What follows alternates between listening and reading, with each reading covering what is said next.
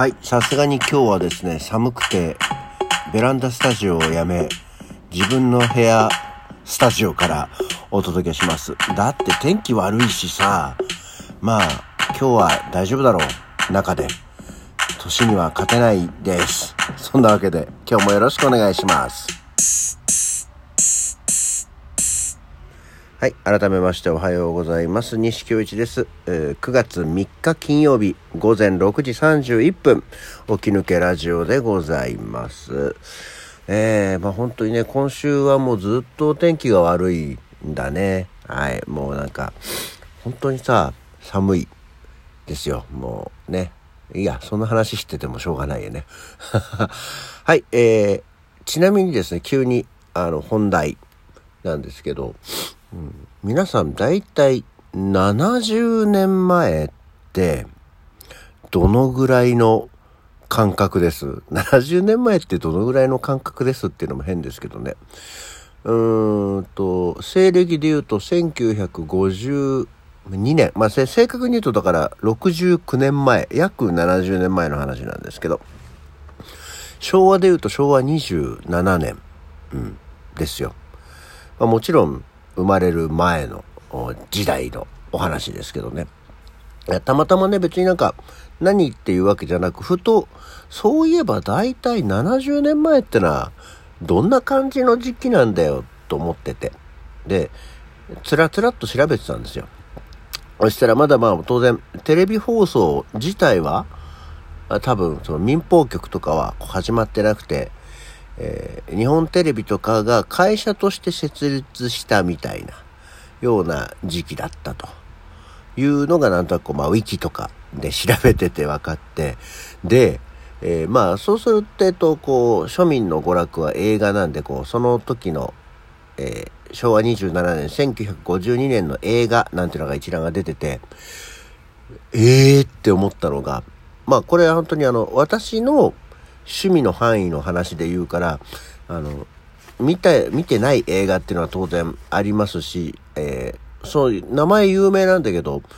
えー見てない映画とかはありますし、タイトルは当然知ってる映画っていうのがあるんですけど、1952年、えーいわゆる、まあ、69年前の映画で、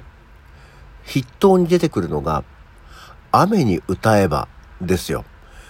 シンギン・イン・ザ・レインですね。あの映画、70年前の映画だったんだねっていう。そん、そんな古いのって言うと変だけど、なんかこう、感覚ね、感覚として勝手にこう、50年ぐらい前なんじゃないのみたいな。てか、その、うん、ものだったんですけどね、えー雨に歌えばが、もう69年前だったんですよ。で、同じ時期で言うと、えー、って思ったのが、あの、チャップリンのライムライトっていう映画があります。これもまあ、あの、いわゆる山高帽でちょびひげのチャップリンスタイルのものではないんですけど、えーチャップリンの、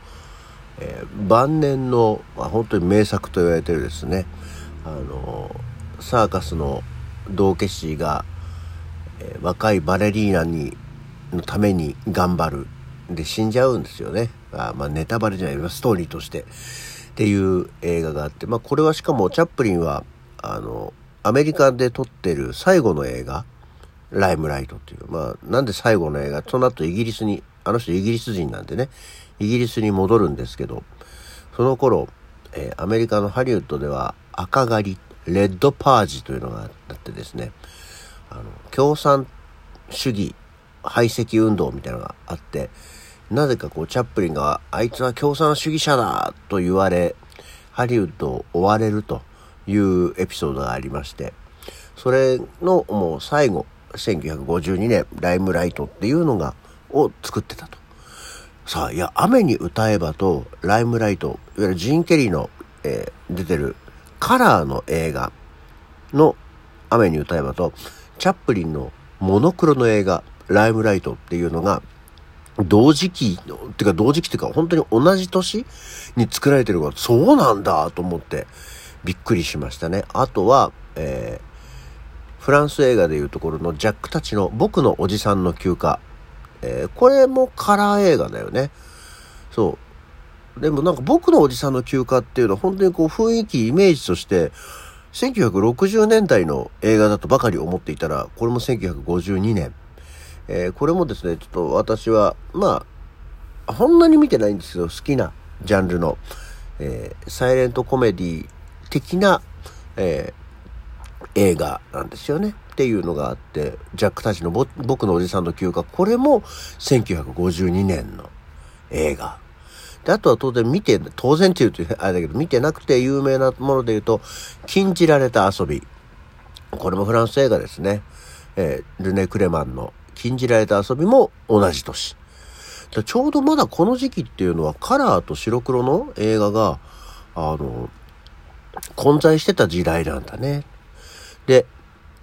今外国の映画ばっかり言いましたけど、まあその頃日本では何だったかっていうと、小津安二郎のお茶漬けの味であったり、黒沢明の生きる。え、あの、志村京、志村京都やない、隆の、ブランコ乗って、あの、命短し恋せよ乙女と歌う、あの、生きる。これも同じ年なんですね。やっぱりでも白黒なんだよね。へえ、と思ってさ。アメリカカラー全盛だけど、まだやっぱり白黒も全然主流だったんでしょうね。えあとは、えー、多分これもそうなんだろうな。うん、あとはその斎藤虎次郎だったり、川島雄三だったりが生きてるような時期だったりはするわけですよね。で、えー、まあ、そんなわけで70年前ってそうなんだと思いましてね。で、まあ、正確な70年前っていうのは1951年、その前の年なんですけども、その時何があったかっていうと、ディズニーの不思議の国のアリス。これが、本当に70年前、1951年の映画だったわけですよ。で、本当これざっくりとね、まあ、あの、言ってて、じゃあ、実際100年前って、それから30年遡るんですけど、100年前って何だろうと思って。1921年は、に、な、どんな映画だったんでしょうね、実際100年前。70年前はだ、まあ大体そんなもんだと。まあ普通にカラーの映画があって、声が出てると。陶器映画ですけどね。で、えー、100年前、1921年で言うと、やっぱりまだね、サイレントなんですね。まあ、代表的な映画で言うと、やっぱりチャップリンが出てきます。チャップリンのキッド。うん。あの、もうこの辺知らなくていいです。あとはもうバスター・キートン、えー、即席百人芸とか、えー、化け物屋敷とか、その辺がこう100年前にあったということがあって、へえ、まあでも30年でそんなにやっぱり変わってくんだなと思って、じゃあ実際今から30年前の映画って何だったんだろうなと思って調べてみました。1900、今ね、1900、あ、せ、2021年ですから、1991年の映画って言うと何だったかというと、多分一番有名なのはターミネーター2。ターミネーター2ですよ。で、あとは、えー、ディズニーの美女と野獣。うーんと、あとは、こじゃれた映画で言うと、ジム・ジャームッシュのナイト・オン・ザ・プラネット。あの、タクシーの映画だね。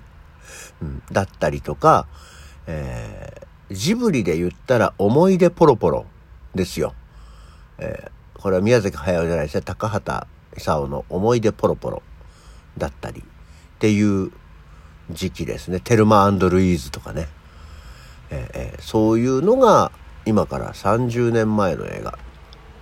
まあそう考えると、まだでもちょっとバラエティに富んでたかな。は、えー、邦画だと四股踏んじゃったとかも30年前ですね。うん。だそういうのがあって、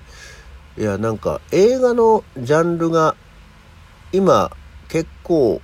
もうなんか細か、あの、ほ、ほとんどなんかマーベルみたいな時期、時代になってる気がするんですよね。で、やたらと CG 多様みたいなものがあったんですけど、やっぱりなんか、ちょっと前の映画の方が色々あって面白いよなと、あとフックなんかも30年前だね。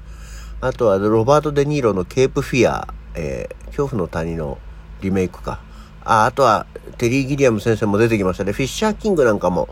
30年前でしたよ。うん。あとは、ビルとテッドの地獄旅行とかね。まあ、なんだろう、今日はす、ごめん、あの、映画のタイトル、羅列してる日ですけど、っていうのがあって、その、七、まあ、ともあれ70年前の映画だったよ、雨に歌えばっていうのがあります。やっぱりでもなんかこう、まあ、自分が好きだからそういう言い方をするんですけど、やっぱり、70年ってすっごい昔みたいだけどね、こう、焦ないものは焦ないよね、と思ったわけですよ。そんなわけで皆さんの好きな映画なんかも教えていただいて、へえって思います。まあそれを取り上げて何っていうわけじゃないでしょうけどね。そういや、こんな映画好きだよ、だったよ、昔からなんていうのがあれば、ぜひお便りお知らせお送りいただきたいと思います。アプリや、あの、ウェブからも送れるようになってますんでね、えー、ぜひよろしくお願いします。というわけで今日は思い出の映画を年代ごとに探るの回でした。では、起き抜けラジオ、また次回。